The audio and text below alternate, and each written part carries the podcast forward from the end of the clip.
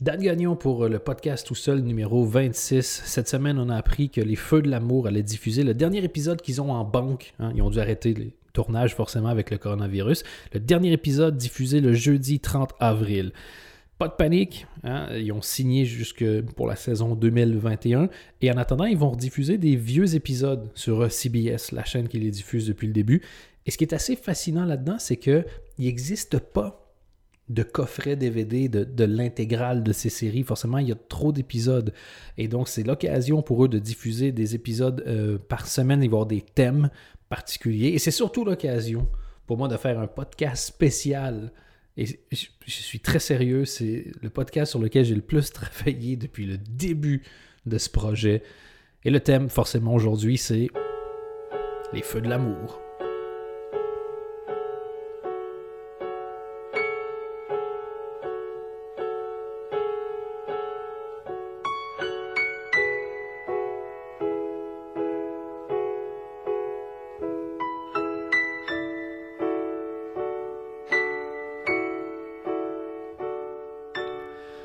Fun fact, la chanson qui est le thème culte des Feux de l'amour, euh, ça s'appelle Nadia's Theme, donc la chanson de Nadia, et ça n'a rien à voir avec quoi que ce soit dans les Feux de l'amour. Déjà, cette chanson-là, à la base, c'est une chanson de film qui a été réarrangée pour la télé, qui s'appelle Cotton's Dream, mais ABC, un compétiteur direct de CBS, a diffusé cette chanson sur un montage des meilleures performances de Nadia Comaneci aux Jeux olympiques de 1976, 76 alors que Comaneci n'a jamais utilisé cette chanson-là pendant ses prestations, mais c'est devenu tellement associé à elle que la chanson est aujourd'hui connue comme étant Nadia's Theme.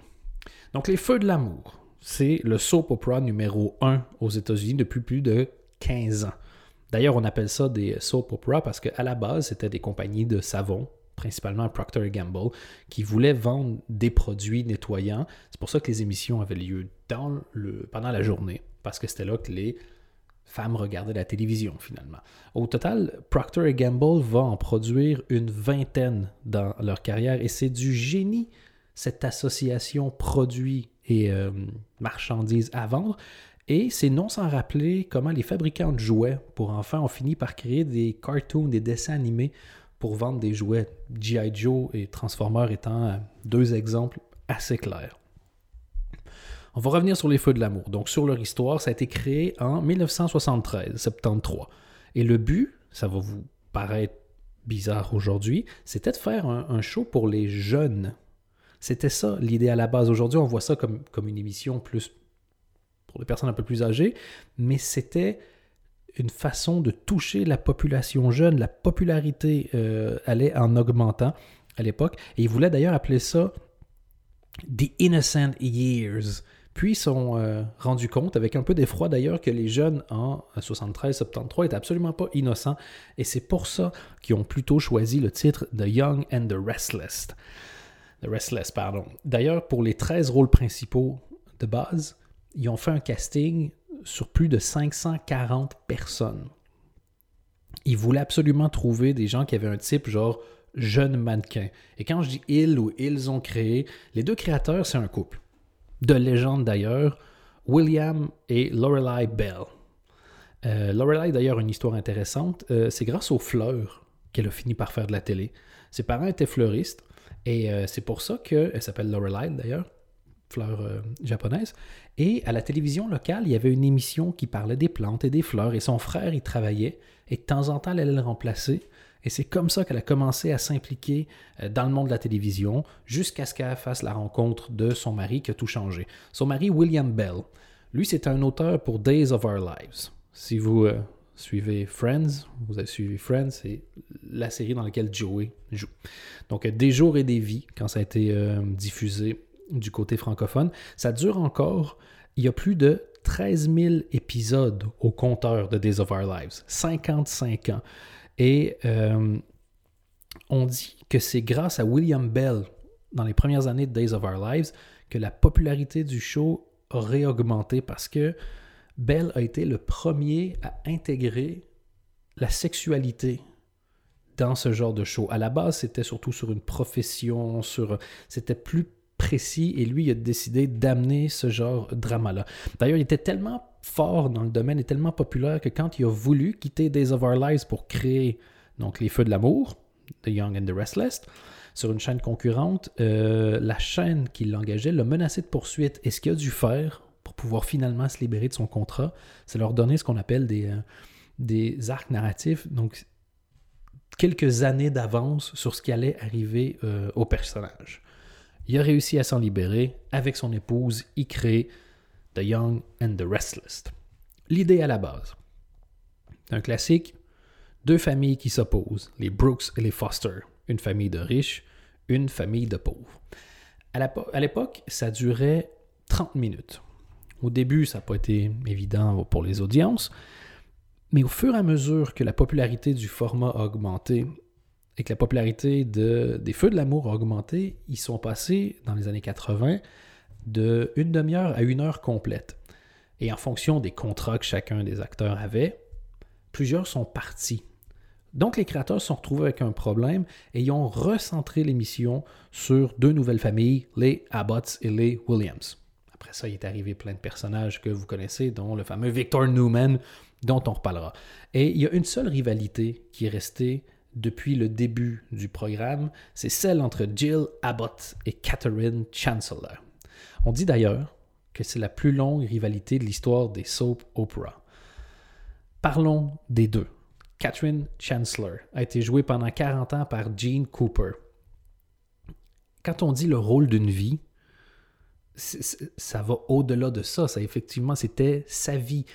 J'ai regardé beaucoup d'interviews de Gene Cooper elle-même a l'air d'avoir du mal parfois à faire la différence entre son personnage et elle. Elle a joué dans son dernier épisode cinq jours avant de mourir en mai 2013. Il y a tellement de choses qui lui sont arrivées, qui sont aussi arrivées à son personnage, qu'elle est responsable pour une des plus grandes révolutions de l'histoire de la télévision. Au milieu des années 80, 1984 pour être précis, Jean Cooper, l'actrice, donc va voir les producteurs en disant en plus de mes congés, habituel. J'aimerais ça prendre une semaine de congé supplémentaire parce que j'ai quelque chose à aller faire. ah oui, qu'est-ce qui se passe? je vais aller me faire faire un lifting. Donc, euh, William Bell, créateur, dit pas de problème. Ça cogite un peu, il revient la voir plus tard, puis lui dit Tu sais quoi? Est-ce que tu serais à l'aise et OK avec l'idée que ton personnage est aussi un lifting et qu'on se serve de la procédure que tu vas subir carrément dans l'émission. Gene Cooper est enchanté, elle dit évidemment ce qui arrive à moi arrive aussi à Catherine Chancellor, donc pourquoi pas? Bon, heureusement, c'était pas en live, mais ils ont utilisé la vraie opération de Gene Cooper à l'écran à un point tel qu'au moment où elle retire ses bandelettes, tu as l'acteur qui jouait son, médecin, son chirurgien qui fait la voix, mais c'est son réel chirurgien. Ce sont les mains du réel chirurgien qui enlèvent euh, les bandelettes. Et cette journée-là, la journée de, de, la chirurgie esthétique, en part de marché, c'est-à-dire parmi tous les gens qui regardaient la télévision à ce moment-là, 52% des Américains étaient en train de regarder la procédure, ce qui sur CBS, la chaîne, a été à ce moment-là un record.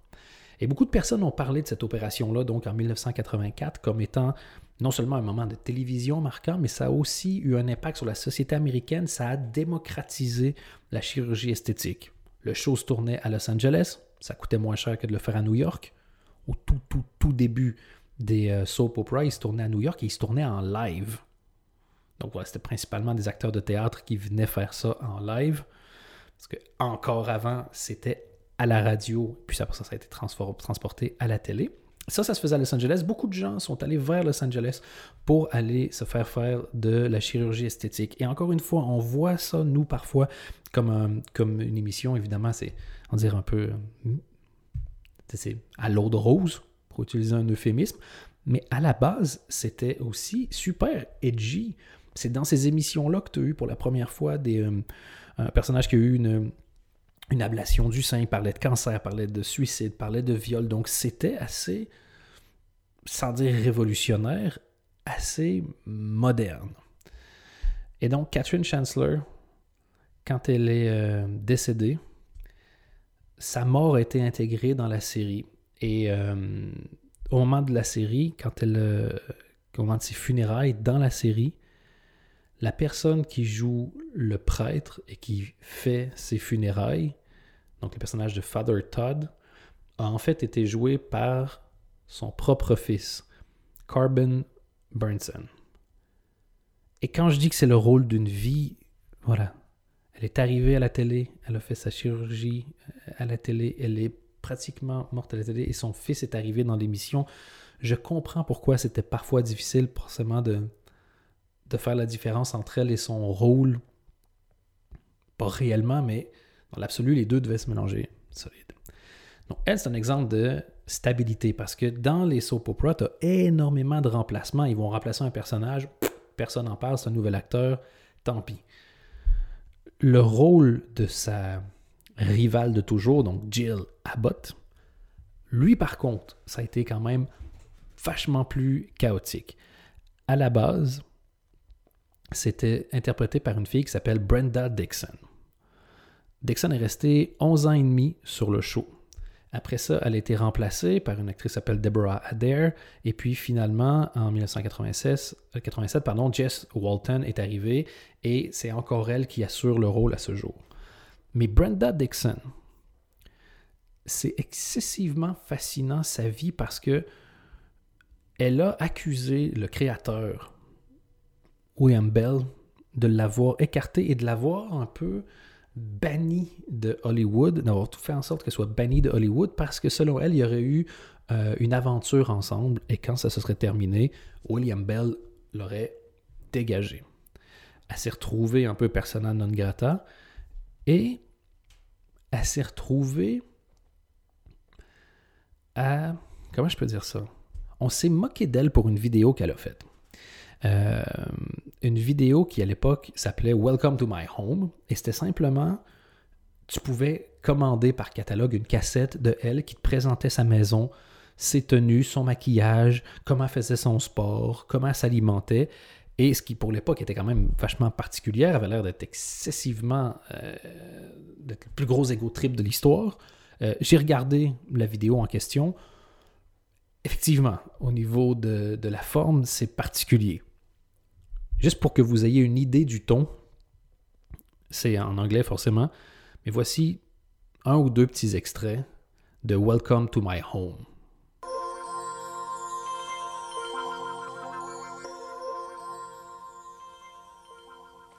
Well, hello, and welcome to my home. For those of you who have watched me for 11 and a half years on daytime television and written to me and asked, How do you look better today than you did 11 and a half years ago? This video is for you. Fashion is something that is acquired by looking at a lot of different fashions. So let's teleport into my closet and talk about fashion. Whew, that was exhausting. Donc, au-delà, encore une fois, de, de, des années 80, hein, ça, ça, respire très fort les années 80, je regardais le truc parce que, donc, ça c'est sorti à cette époque-là. Mais quand YouTube est arrivé, des gens l'ont uploadé sur YouTube, c'est comme ça que je l'ai vu. Et elle est devenue un peu euh, moquée pour cette vidéo-là. Et je la regardais et je me disais, je ne vois pas au-delà de la forme. Pourquoi on se moque? Je trouve que c'est au contraire un côté hyper pionnier. À l'époque, on devait se dire, mais bon, qui s'intéresse? Pourquoi est-ce qu'elle nous raconte comment elle se maquille, ce qu'elle mange, le sport qu'elle fait? Mais en fait, elle était juste youtubeuse beauté avant le temps. Elle fait un tour de, son, de sa garde-robe. D'ailleurs, si vous aimez les années 80, c'est c'est un bijou. C'est un bijou. Ce sont des tenues glam, les épaulettes, tout ce que vous pouvez imaginer. Elle pose, mais énormément de youtubeuses beauté qui font ça aujourd'hui, qui, ah ben voici mes commandes, voici ce que j'ai reçu. C'est pas le même rythme et tout, mais moi je, la trouve au contraire excessivement pionnière dans tout ça. Donc si ça vous intéresse, ça s'appelle Brenda Dixon et la vidéo c'est Welcome to my home. Personnellement, j'ai adoré. Donc revenons Hein? C'est Jill Abbott, ce rôle, et Catherine Chancellor, les fights qu'ils ont eu. Forcément, c'est aussi l'esprit des soap operas, c'est qu'ils n'hésitent pas à aller très loin dans les storylines. Là, ils s'étaient battus pour le même mec, puis après ça, quand il est décédé, ils sont battus pour le fils. Si j'ai bien compris, hein, si vous êtes fan et que j'ai dit des conneries, expliquez-moi. Moi, je, je, ne me moque pas de ces shows-là. J'aime bien, j'en ai déjà parlé dans le podcast, j'aime bien parce qu'il y a un côté accompagnement et on y reviendra un petit peu plus tard. Et puis en 2003, il y a vraiment le moment soap opera de tom tom tom. Les auteurs écrivent que finalement, Jill est probablement la fille de Catherine. Pam, pam, pam. Et finalement, tout ça a été complètement redéfait en 2009 par l'auteur principal de cette époque-là qui s'appelle Maria Arena Bell. Si le nom vous dit quelque chose, c'est pas un hasard. Les Bell, tous leurs enfants travaillaient sur euh, la production du show. Le troisième personnage dont je voulais parler est encore plus fascinant. C'est probablement celui, si vous avez été aux études euh, dans les 20 dernières années, puis le midi, vous avez déjà regardé, vous avez déjà passé des vacances chez vos grands-parents, vos grands-parents regardaient, vous avez déjà possédé une télévision dans les 30 dernières années, vous voyez qui est Victor Newman. À la base, Victor Newman, ça devait être le méchant absolu, celui que tout le monde déteste, son contrat ne durait même pas une saison, il devait quitter le show. Mais quand il est arrivé, le personnage était tellement charismatique qu'au bout de quelques épisodes, ils ont tout réécrit le personnage pour le garder le plus longtemps possible. L'acteur qui joue Victor Newman, lui, a voulu partir quelques années plus tard en disant Mon personnage est assez unidimensionnel, je vois pas d'intérêt à continuer ça encore plus longtemps. Puis boum, dans un épisode, c'est un épisode spécial Noël. Il a l'air d'être pas très bien. On lui pose une question, et là, il s'ouvre tout à coup en disant que ben, il était orphelin quand il avait 7 ans, et bla, Il commence à parler de son enfance difficile et tout, et l'acteur a dit Ok, c'est bon, je reste, il a l'intérêt à jouer le personnage. Et rester, ça, il a su faire, parce qu'il est encore là aujourd'hui. Et parlons de cet acteur, Eric Brader. Son vrai nom, c'est Hans-Jörg Gutugast. Euh, je suis désolé pour ce piètre accent allemand. Il a une vie absolument fascinante. Bon, je crois qu'il est né en Allemagne, c'est pas une surprise. Il s'appelle Hans-Jörg Gutogast. Et il était sur le Wilhelm Gustloff. Ça, c'est un énorme paquebot militaire allemand qui a été coulé par un sous-marin russe en 1945. À l'époque, il avait 4 ans. Il a survécu, forcément. Mais il y a eu 9400 morts lors de ce naufrage. C'est la tragédie la plus meurtrière euh, du genre, encore plus que le Titanic, qui en comparaison a fait 1500 victimes. Et, vraiment, entre guillemets, fun fact, si je puis dire, Eric Brader, qui a donc survécu à un naufrage de navire, a aussi joué dans un film qui s'appelle Titanic. Il jouait le rôle de James Astor. Alors, qu'est-ce qu'il faisait sur un bateau militaire en 1945 en Allemagne? Ben, son père était, disons, impliqué politiquement. Il a déjà été maire de sa petite ville et il était aussi inscrit euh, au parti nazi. Braden, qui lui a vécu en Allemagne jusqu'en 1959, a dit que l'histoire des nazis n'a été enseignée en Allemagne qu'à partir de 1960 et donc lui a découvert ce qui s'était vraiment passé et en a appris plus sur son père et tout ça que plus tard en regardant un docu sur la question à LA. Depuis il a évidemment, euh, comment je peux dire ça, c'est senti euh, la mission de se distancier de ça. Il a fait beaucoup euh, de choses pour sensibiliser à la cause. Et c'est aussi quelqu'un qui avait beaucoup de talent. Par exemple, il était champion national d'athlétisme dans son pays quand il était tout, tout jeune. Mais surtout, il est Victor Newman. Et c'est de tous les acteurs qui font ça Hein, dans les fun facts, c'est celui qui est le deuxième plus riche. On estime qu'il vaut aujourd'hui à peu près 25 millions. Et je croyais que les acteurs des soap opera étaient payés beaucoup plus cher. Les légendes, ceux qui sont là depuis des années et des années, peuvent être payés 5000 par épisode, ce qui n'est pas peu, mais par rapport aux vedettes de cinéma, euh, c'est pas tant que ça au final. Les autres, c'est entre 1500 et 4000 et on dit que ça peut commencer jusqu'à 500 dollars par épisode. Tout le monde aimerait bien faire 500 dollars pour un épisode des Feux de l'amour, mais je m'attendais à des chiffres beaucoup plus grands quand tu sais que les acteurs de Friends, à la fin, et c'était il y a déjà plus d'une... Oh, on va faire 10-15 ans facile, étaient payés 1 million de dollars chacun par épisode. Pas la même quantité d'épisodes par année, j'en ai bien conscience, mais quand même.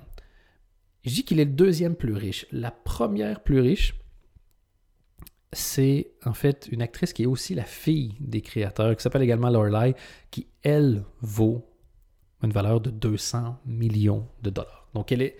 Victor Newman est deuxième, mais avec énormément de marge. Je parlais donc des soap operas et de leur importance dans la culture. Pour mesurer l'importance, c'est, c'est pas uniquement les shows qui ont été importants, les pubs que ça a permis de vendre qui ont rendu ça important, c'était toute une culture. Il existe, il a existé euh, quelques dizaines de magazines qui étaient consacrés uniquement au soap opera. Pour prendre un exemple, un magazine qui s'appelle Soap Opera Update, qui a été euh, vendu en 1989, a été vendu pour 70 ou 70 millions de dollars. Il y a eu jusqu'à 1.1 ou 1.4 millions d'abonnés, que des gens qui voulaient avoir des news sur ce qui se passait dans les soap operas. Encore aujourd'hui, tu peux retrouver sur eBay, j'ai fait le test, on est mardi 28 avril au moment d'enregistrer. Tu peux retrouver des vieux magazines de soap opera sur eBay avec des prix variant entre 15 et 200 dollars américains pièce. Évidemment, on n'est plus dans l'âge d'or des soap opera. Depuis le début des années 2000, ça a diminué beaucoup. Il y en avait à une époque 19 dans la journée. C'est le record, c'est 1969, 1970, 1970. Des années 90, 91, 91, on parle de 12 qui étaient diffusés. Et là, il n'y a plus que 4 sur des euh, major networks, des, gros réseaux, depuis 2012. Euh, le plus long de l'histoire, celui qui a duré le plus longtemps de l'histoire, c'est Guiding Light. Guiding Light a été, créé pour la radio. Et au total, radio et télé, ça a duré 72 ans. 72 ans. Tu peux être né après la création et être mort avant la fin. C'est le cinquième plus long programme de l'histoire euh, des médias. Et les explications sur le déclin sont nombreuses. Et il y en a qui sont plus faciles à comprendre par rapport aux années 50, 60, 70. Forcément, il y a moins euh, de femmes qui sont à la maison plus de femmes se sont mises à travailler. Et la compagnie qui calcule les audiences de télévision ne prend en compte que les télévisions dans des maisons, pas dans des... Euh, c'est la compagnie Nielsen, pas dans des entreprises.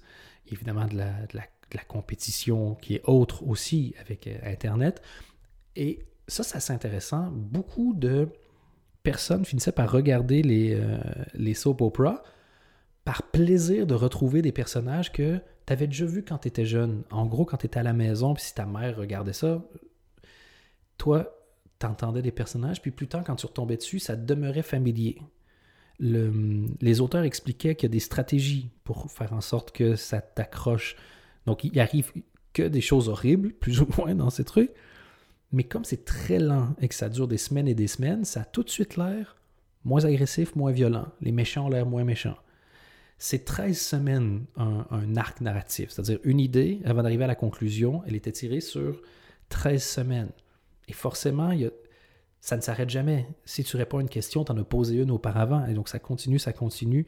Donc il y a le plaisir de retrouver ça, mais avec moins de gens à la maison pour le regarder, moins de jeunes qui étaient en contact avec ce type d'émission, donc le futur public était également en déclin. Et une des choses qui est très surprenante, qui a changé et qui a causé un, déclin dans les audiences de ces émissions et dont ces émissions ne sont jamais remises, c'est la diffusion du, procès de O.J. Simpson en 94-95, 94-95. Ça se passait en journée à la télé et ça a bouffé une énorme part de marché.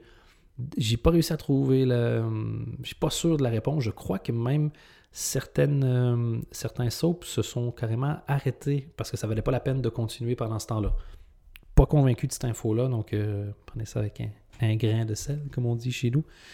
Et ça s'est jamais remis. Et après ça, tu as des nouveaux networks comme Fox qui sont arrivés et eux, ils se sont dit on n'a pas les budgets pour faire ça. Et si tu fais des jeux euh, ou des trucs dans ce genre-là, c'est 50% moins cher que ça coûte que de produire de la fiction. Et je voulais terminer ce spécial sur les feux de l'amour et sur les soap operas, forcément en général, avec quelques petites choses. La première, impossible de parler de ça sans parler de Irna Phillips. Irna Phillips, en gros, c'est la raison pour laquelle il y a des soap operas.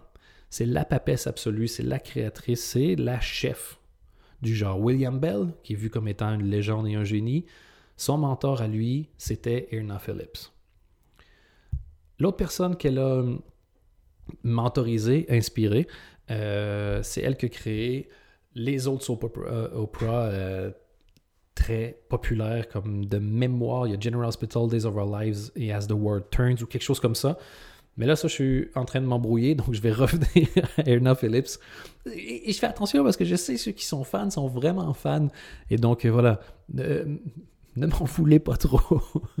donc, Erna Phillips, elle a commencé à produire des, des, des shows excessivement tôt. On calcule que en 1940, dans les années 40, elle avait cinq shows en même temps diffusés. Et elle gagnait annuellement 250 000 dollars de l'époque, ce qui équivaut aujourd'hui à environ 4,5 millions US par année. Pour une femme dans les années 40, il n'était pas un milliard dans son style. Et c'était une femme particulière. Euh, quand je dis particulière, euh, on lui demandait souvent, genre, ah, est-ce que tu voudrais te marier? Et elle répondait, marier? Pourquoi je voudrais me marier? Si j'ai envie de fighter sur quelque chose, je peux toujours fighter à propos du show. Et apparemment, c'était une, une. Elle, se bagarrait avec les sponsors, les commanditaires, donc euh, Procter Gamble de ce monde, mais aussi avec les acteurs. Apparemment, Phillips avait une demande particulière pour les acteurs. Elle voulait absolument que si tu prenais un rôle dans sa série, tu étais le rôle, ça devenait toi. Dans As the World Turns, donc un, de ces soaps, il y avait le rôle de l'ingénu qui était joué par Rosemary Prince. Et elle était furieuse que dans une autre production, euh, Rosemary Prince ait choisi de jouer un rôle de Streetwalker. Et apparemment, elle l'a tellement engueulé la pauvre Prince, qu'elle a fini par faire un nervous breakdown puis elle a quitté le show en 1971-71. Quand une autre de ses actrices, Jane House, a fait une scène de nu dans un show à Broadway, Phillips a fait exactement la même chose. Elle a même essayé de tuer le personnage de Jane House dans sa série. Et résultat, Jane House a fini par quitter. Donc en 1973, 73, Procter Gamble a fini par dire qu'il n'en pouvait plus d'elle et on finit par la congédier de As the World Turns. Le 22 décembre de la même année, Erna Phillips est décédée. Quand une de ses protégées, donc euh, Agnes Nixon, le nom je me souviens depuis tout à l'heure, qui a créé donc All My Children, l'a appelé pour lui souhaiter joyeux Noël, c'est là qu'elle a appris que Phillips était décédé parce qu'elle avait expressément demandé aux gens qui allaient exécuter son testament qu'elle ne voulait pas que les gens sachent qu'elle soit décédée. Quelle femme qui a fait l'air euh, complètement harcelante, selon ce qu'on vient de voir, mais aussi en dehors de, son époque. Elle s'est jamais mariée, elle a adopté deux enfants. Elle a donc un fils et une fille. En tant que femme célibataire, dans ces années-là, c'est assez particulier. En 1957, elle était nommée Woman of the Year par le Time Magazine.